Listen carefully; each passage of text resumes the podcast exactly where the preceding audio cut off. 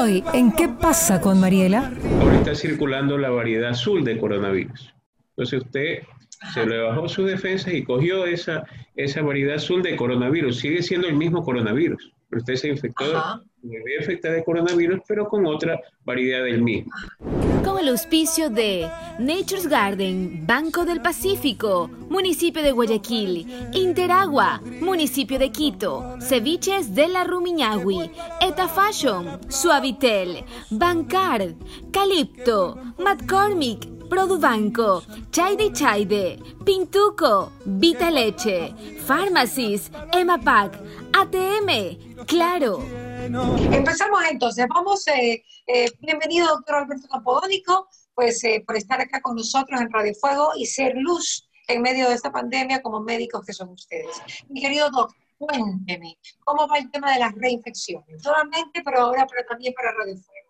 Claro, eh, bueno, lo que es reinfecciones a nivel mundial, en esta semana se ha documentado tres, tres pacientes con reinfección. Un paciente que salió de España y fue a Hong Kong, otro paciente que es de Bélgica y otro paciente que es de Holanda. Se considera que esos son los primeros que están documentados porque se logró demostrar que el virus que ellos tienen actualmente no es el mismo que tuvieron hace tres o cuatro meses. Entonces, al hacer el estudio genético, al hacer el estudio de lo que es la cepa, el linaje de la cepa, lo pudieron diferenciar. Pero esa, esa facilidad no lo tienen todos los países. Entonces, los países que van a tener la, la, facilidad para eso seguirán documentando y habrá cada día nuevos, nuevos casos de reinfecciones. Pero nosotros no debemos tener tanto temor acerca de estas reinfecciones. ¿Por qué? Porque no, la mayor parte de ellas van a ser leves o van a ser asintomáticas. ¿Por qué? Porque la persona que ya tuvo el COVID generalmente tiene los linfocitos T, que son los de la, memoria, linfocitos T de la inmunidad celular, que tienen memoria, es decir, que recuerdan el haber sufrido el COVID y tienen ya un cierto grado de protección. Si nosotros los tenemos en gran cantidad, nos va a proteger de una segunda reinfección. en, en, estos pacientes probablemente sí tienen los linfocitos T que les permitió, se bajaron un poco, les permitió que el virus ingresara, les diera la enfermedad, pero no tuvieran síntomas. Y, no, y si lo tienen, lo tienen leves.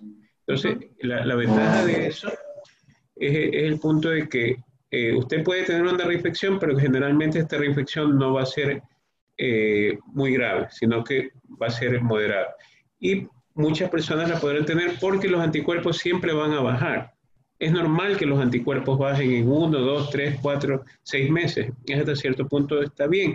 Pero lo importante es que nosotros conservemos la capacidad de nuestro organismo de recordar que tuvimos la infección y podernos proteger. Una cosa, doctor, que antes de que haya la reinfección, eh, digamos, de, Hong Kong, de, también de Bélgica, creo que fue de Holanda, de Bélgica y Holanda, que ya son casos estudiados, que supuestamente son de otra cepa, no de la cepa anterior, se contagiaron primero con una cepa y luego con otra cepa del COVID-19, pero yo estoy confundidísima con el tema de las reinfecciones. Para mí una reinfección simplemente es volverse a enfermar, volver a adquirir el virus. Pero usted dice que está registrada en las reflexiones como que no es volverse a enfermar, sino adquirir otra cepa. ¿Qué es? ¿Qué tenemos registrado acá? Porque eso es lo que nosotros acá no teníamos previsto. La reflexión simplemente es volverte a enfermar. Y dicen ahora, pues lo que registran en las revistas serias, que no, que es adquirir otra cepa. ¿Me lo puede explicar? Claro, eh, es verdad. Eh, nosotros, por ejemplo, el concepto que usted tiene lo tiene bastante claro es volverse a reinfectar del virus. Quiero que lo tenga claro el público, para que no haya, digamos, que para que sepan ellos de qué estamos hablando y todos estemos enterados de lo que está pasando no solamente en Ecuador, sino a nivel mundial. el, sí, el coronavirus es uno solo, como COVID-19. Pero dentro del coronavirus usted tiene variedades de coronavirus, por decirlo así. Este coronavirus es blanco, este es negro, este es amarillo, este es azul. Entonces tiene diferentes tipos de cepas decir, diferentes variedades, por decirlo así, de coronavirus. Entonces, digamos que usted se enfermó de la variedad blanca de coronavirus, ¿ya? Se enfermó en marzo, pero ahora, ahora está circulando la variedad azul de coronavirus. Entonces, usted se le bajó sus defensas y cogió esa, esa variedad azul de coronavirus. Sigue siendo el mismo coronavirus, pero usted se infectó, se infectar de coronavirus, pero con otra variedad del mismo. Ahora bien, no sabemos si la persona se va a infectar, a reinfectar con, con una variedad que sea leve, moderada, severa, pero lo que sí sabemos es que los casos documentados hasta la actualidad son leves o asintomáticos. Yo tuve una paciente que PCR fue positivo en marzo, negativo en abril, mayo y junio, y vuelve a tener un PCR positivo ahora en julio. Lamentablemente eh, eh, eh, tuvo positivo en julio y no tuvo síntomas. Simplemente la paciente se le hace PCR por, por tenerlo bajo control, por tener información pero no tuvo ningún síntoma. Es decir, eso podría ser un caso de reinfección aquí en nuestro país, pero lamentablemente no se pudo documentar el primer, la primera cepa que fue en marzo en ella, porque recordemos que no había PCR, no había exámenes en ese momento. Pero de que hay casos en nuestro país, yo considero que sí, pero son asintomáticos, muy, como muchos de los pacientes. También leí ayer en un documental que cuando hay la reinfección ya no es tan grave eso dicen las revistas especializadas. Es, que, es que hay razón de ser. Y por eso es que no hay mayor alarma mundial por eso. Porque usted, por ejemplo, ¿por qué tiene la, la, reinfección? Fácil, porque su sistema inmune baja, ¿verdad? Y al bajar su sistema inmune, no solamente ahí, ahí bajarían los anticuerpos, que son los IgG de, de la prueba de IgG y IgM, bajan los anticuerpos IgG y y si tú, usted tuvo 17, después bajarán a 10, después bajarán a 3, después bajarán a 1. Entonces, va una curva descendente que es normal en el transcurso de los meses. Pero la otra inmunidad que nosotros tenemos, que es la celular, que va a base de los linfocitos T, la mantenemos en muchos casos. Y si esta inmunidad baja un poco, entonces ahí usted puede reinfectarse, pero no baja lo suficiente como para que usted tenga una enfermedad grave. Entonces, Así es manteniendo y usted tendrá algo leve nomás. No es difícil de llegar a enfermarse gravemente por una reinfección. Ok, pero eso es una realidad o estamos tanteando, como decimos en Manaví, para ver si es cierto o no. Ah, Porque de repente después sigue hablando de reinfección y otra vez. Porque no pasó con la gripe española. Históricamente vivimos y por eso teníamos el miedo de agosto, y es que hubo una reinfección total luego cuando la gente salió a las calles en la gripe española. Entonces eso teníamos y ahora resulta que no es tan grave la reinfección. Estamos viviendo pues eh, cosas que todavía no conocemos, doctor. ¿Qué me dice ante eso, ante la comparación con la gripe española? Hay, hay, una, hay un estudio de la gripe española que indica inclusive que las personas que se reinfectaron eh, en, en, segunda instancia tuvieron anticuerpos que, que demoraron muchos años. 20, 30 años, 40 años y las protegieron casi de por vida a los pacientes a los que ya tuvieron reinfección. Es decir, es bastante relativo. Entonces, eh, nosotros, por ejemplo, decimos, perfecto, ¿por qué no se documentó lo de los linfocitos T antes de la gripe española? Porque no había forma de documentarlo. Actualmente ya lo podemos documentar y sabemos que esos linfocitos son los que nos dan el otro tipo de inmunidad que puede, podría ayudar. No digo que todos los casos pueden ser, vayan a ser leves o asintomáticos. Podrá haber alguno que, se complique. ¿Por qué? Porque podrá ser diabético, hipertenso, podrá tener la inmunidad baja, un, un HIV. Un HIV, ¿sabe lo que pasa con los HIV? El HIV como virus destruye los linfocitos T, los elimina, los barre, y por eso es que usted puede coger otras enfermedades subyacentes. Entonces, por eso los HIV y a las personas que tienen defensas bajas se les pone inmunoglobulinas. Entonces, precisamente para que les ayude. Yo, soy, yo, soy una, yo soy una fan de la inmunoglobulina. O sea, lo digo como opinión personal. A mí me gusta vacunarme, no sé si se dice vacunarse, pero siento que la inmunoglobulina me da, pues, eh, como, como más linfocitos T, podría ser, combinada con la vitamina C. ¿Cómo funciona, doctor? Porque yo creo que en el tema de, estar preparada es el, es el asunto, ¿no? Le, comento que la combinación que usted está usando se la, se utiliza en MediBlue, que es el, el, centro médico que está en Vía La Costa, es el primer centro inmunológico que hay en Guayaquil y es el único que tiene este tipo de productos. Entonces, ¿qué es lo que se hace? La vitamina C como tal, inmunológica, potencializa el hecho también de, mejorar lo que es la inmunidad y, hay estudios que se han realizado en terapia intensiva que, mejor, que aminoran los días de estancia en terapia intensiva de un paciente intubado y un paciente séptico. Y las megadosis ahí se usan 100 gramos semanales y lo que hace también es disminuir la, carga de la procalcitonina, es decir, del, del, estudio de, la, de lo que es el estudio de laboratorio que indica una, una sepsis, bajan el nivel de sepsis también.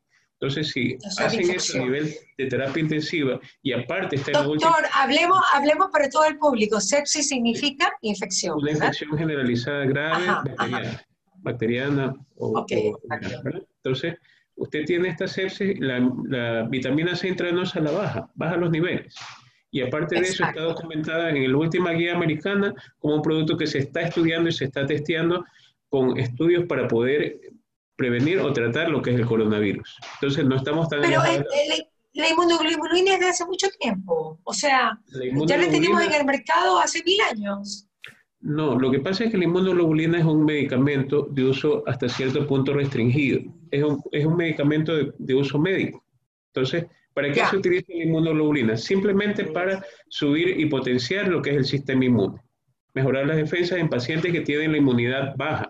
Entonces, si usted tiene la inmunidad baja o quiere protegerse no solamente del coronavirus, quiere protegerse de las bacterias, de los virus, de los hongos, de todo lo que esté en su entorno que puede ocasionarle enfermedades, le va a ayudar. Es como la vitamina C inmunológica le ayuda para alergias también, le quita mucho las alergias, pero hay que saber dónde también. ¿Por qué?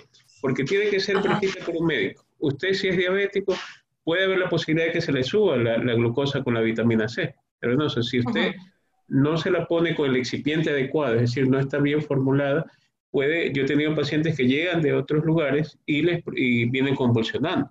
Es decir, es bastante relativo. La inmunoglobulina no tiene ese, ese problema, pero hay que saberla cómo usar también. Es decir, cada dos meses tranquilamente se puede utilizar y lo va a proteger. Tanto es así que una persona que se pone esta combinación de las dos cosas puede caminar, puede pasar entre 5 o 10 personas que tengan el COVID y no se enferman.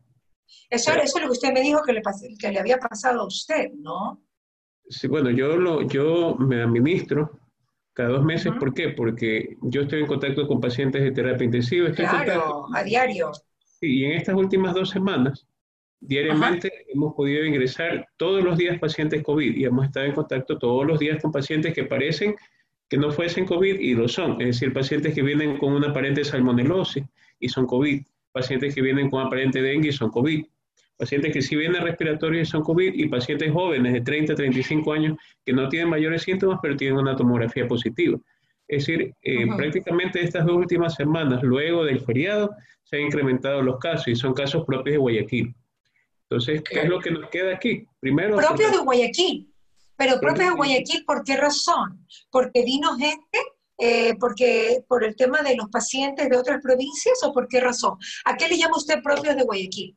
Claro, eh, me refiero a eh, familias enteras que son de aquí, que, que, viven en Guayaquil y que, por ejemplo, salieron durante el feriado o, que alguien los visitó en el feriado.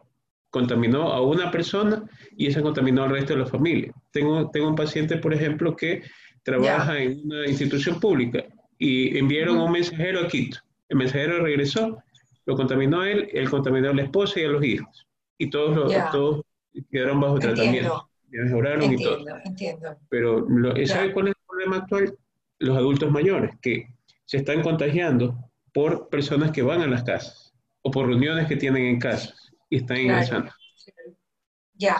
Ahora, pero no, no, leí el otro día, no sé si realmente habrá sido un chisme o es verdad, porque eso no me acuerdo que haya sido una librería especializada que leí, eh, que ahora están más atacados los de 40 y menos. ¿Habría una razón? ¿Sería otra cepa? ¿Serían los que no se infectaron todavía? ¿Serían los que no fueron asintomáticos, doctor? ¿Qué dice usted ante eso? Sí, eh, definitivamente ahora hay, hay pacientes que tenemos de 30, 35 o menos de 30, porque primero porque muchas de las personas más jóvenes se consideran inmunes, que porque por el hecho de hacer ejercicio, estar activos, etcétera, no, no van a contraerlo, pero sí se lo contrae. Y aparte de eso, recordemos que siempre los hombres tienen mayor riesgo de, de contraerlo que las mujeres. Entonces, en esta edad de 30 a 40, son más hombres que mujeres. ¿Por qué más riesgo los hombres? Más riesgo los hombres porque a nivel del pulmón, eh, que son las unidades microscópicas ya del pulmón, los alveolos, tienen unos receptores, y esos receptores son los de la enzima convertidora en angiotensina 2. y estos receptores viene el virus y se introducen dentro del pulmón. Entonces, eh, digamos, para graficar algo, el hombre tiene 100 receptores y la mujer tiene 10 receptores. Entonces, el hombre, tener más, más carga viral entra y se puede afectar más. Bueno, yo pensaba que era por la actitud social del hombre, ¿no? Que sale más y tal. Eso también tiene que ver. Claro, también mientras usted más sale, más contactos puede tener. O el hecho de que, usted eh, esté en algún momento desprovisto de lo que es la mascarilla, porque tiene confianza, entre comillas, con los amigos con los que está.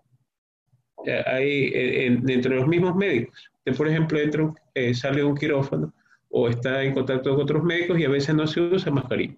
Pero, pero hay que utilizarla, así sea con sus amigos cercanos o personas que no parecería que fueran sintomáticos. Que, no, se sabe. Es que eso no se sabe, definitivamente no se sabe.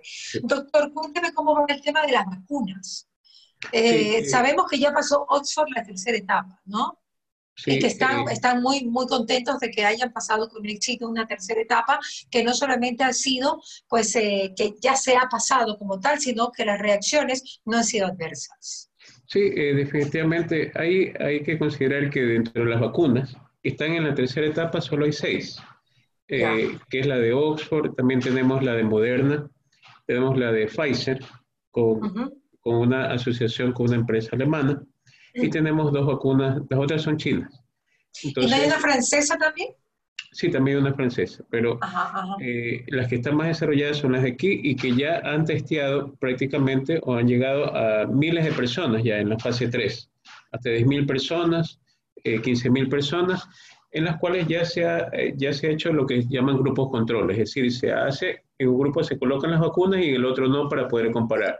Se ha hecho en adultos mayores, arriba de 70, 75 años. Se ha hecho en niños también, para poder hacer grupos de control. Y, al, ser una vacuna del adenovirus, es decir, no es, no es el coronavirus, es un adenovirus modificado para que pueda actuar como tal, es una vacuna que tiene menor riesgo de, dar efectos colaterales. ¿Y, qué, es lo que, qué es lo que principalmente dicen de la vacuna? Que la vacuna sube los anticuerpos, los de IgG y IgM, y también sube la inmunidad celular, que es la que más nos importa, es la dada por los linfocitos T. Exacto, exacto. Eh, ese lo, lo, sube, están pensando que lo sube alrededor de un año, dos años, probablemente haya que volverse a vacunar después de ese tiempo, pero lo importante es tener una inmunidad segura. Toda vacuna que sea aprobada eh, deberá tener por lo menos un 50% de efectividad. El otro 50% lo vamos a ir viendo a través del tiempo. Es decir, si usted la, coloca en la vacuna, obviamente no va a ser lo mismo en 20.000 o 30.000 pacientes que en 100 millones de personas. Así.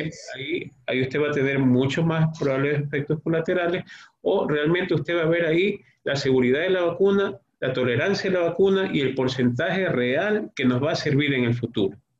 Claro, pero usted sí cree que te la tengamos para el mes de noviembre, doctor, ¿es una realidad? ¿Oxford va a darnos ese regalo o no? Sí, yo en el programa anterior mencionaba que era antes de diciembre. Yo me atrevería a decir que es entre noviembre y diciembre. Pero eh, ustedes los doctores, eh, digamos, positivos, ¿no? Eh, porque hay otros doctores que son muy respetables también, que hablan de que probablemente a mediados del 2021.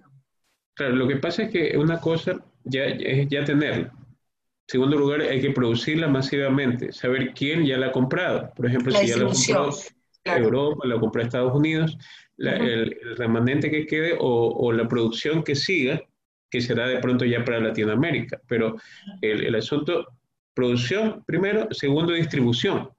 Cómo se va a distribuir y hacia qué países se va a distribuir. Y en qué momento ya nos tocaría a nosotros en Latinoamérica, ya sea la vacuna de Oxford o la de Estados Unidos, que ya han pedido 300 millones de dosis para Estados Unidos. Entonces, las que Completo, para todos. Claro. millones. Las, que sigan, las que sigan después de que se acaben esos 300 millones de distribuir, ya serán para nosotros. Entonces, ahí sí se puede hacer un cálculo del próximo año. Entonces, ¿qué es lo que nos queda hasta ahí? Que podría ser de pronto el primer trimestre del otro año o, hasta los seis primeros meses del otro año. Obviamente que habrán, habrán cantidades de vacunas no muy altas, pero que podrán comenzar a ser distribuidas en el país el próximo año.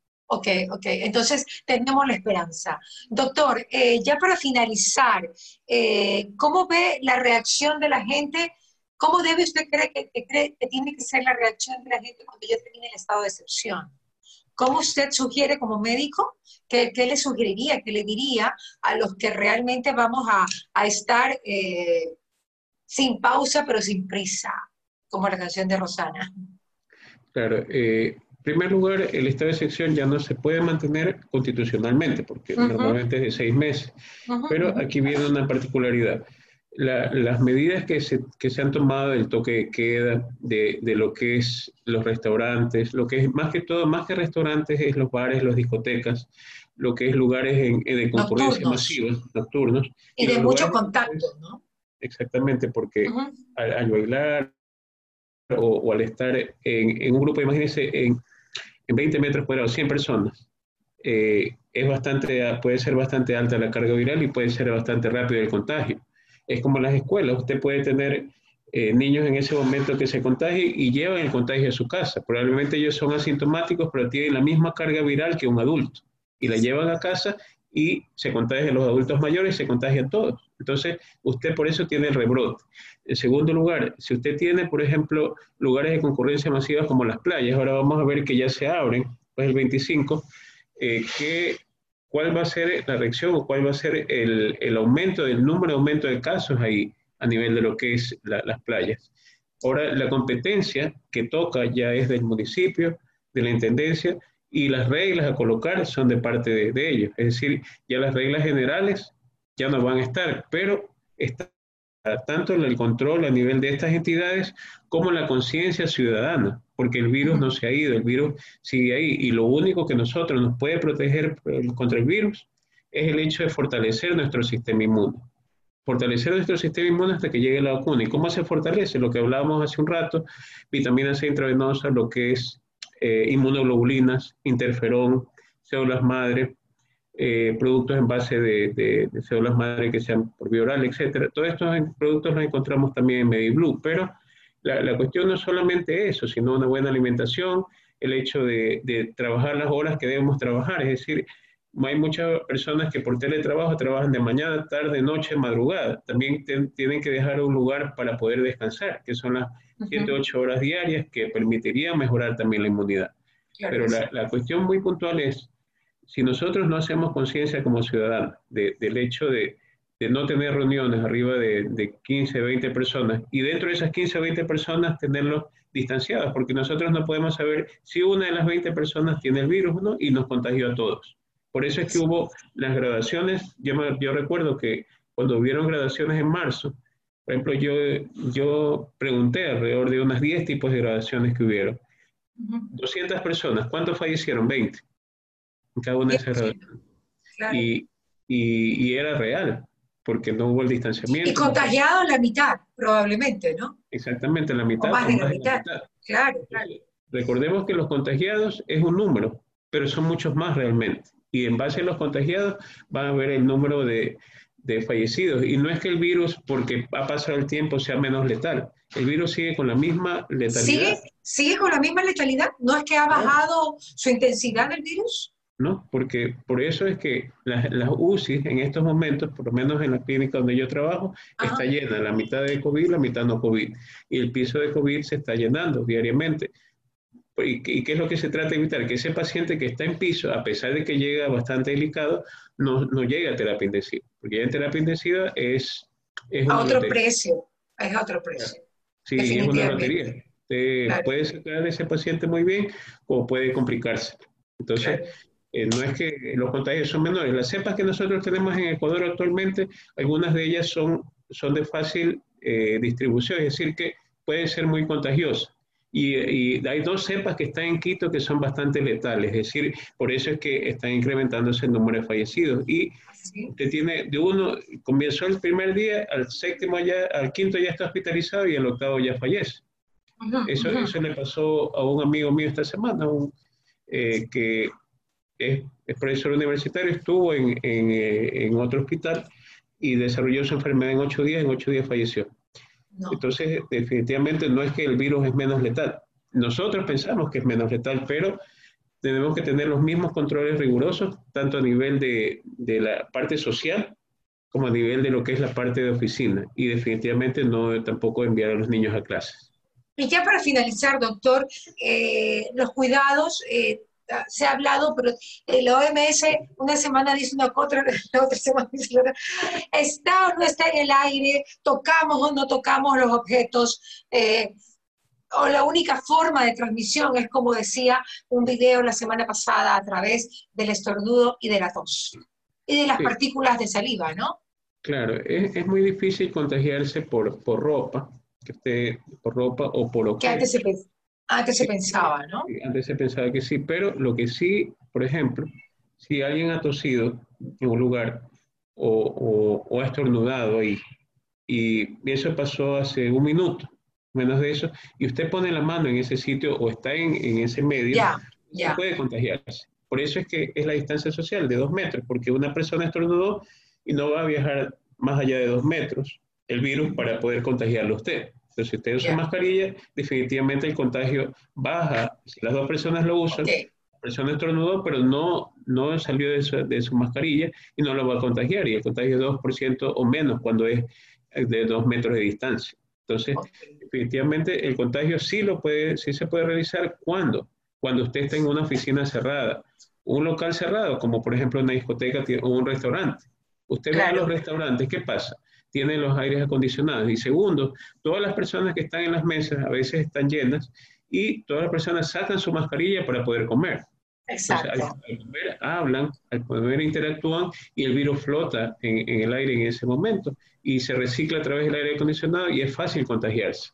Entonces, yo no estoy en contra de que haya un aforo del 75% de, de los restaurantes, pero siempre con las medidas de bioseguridad adecuadas. De lo contrario, podemos tener un incremento del número de casos. Y, tampoco el hecho, si uno ve, por ejemplo, una aglomeración en un lugar, no acercarse ahí o salir de ahí, porque puede, puede haber un contagio mayor. Doctor Alberto Capónico, como siempre un gusto para mí poder tenerlo acá en Radio Fuego 106.5. Realmente ha sido un gran aporte durante todo este tiempo de la pandemia. Esperamos que no deje de dar una entrevista porque para nosotros es muy importante pues eh, el tema de, del COVID obviamente y también son importantes sus opiniones. Gracias eh, doctor por toda la experiencia. Sí, solo hay una, una cosa que quisiera añadir al, terminar. La diferencia entre reinfección y recaída.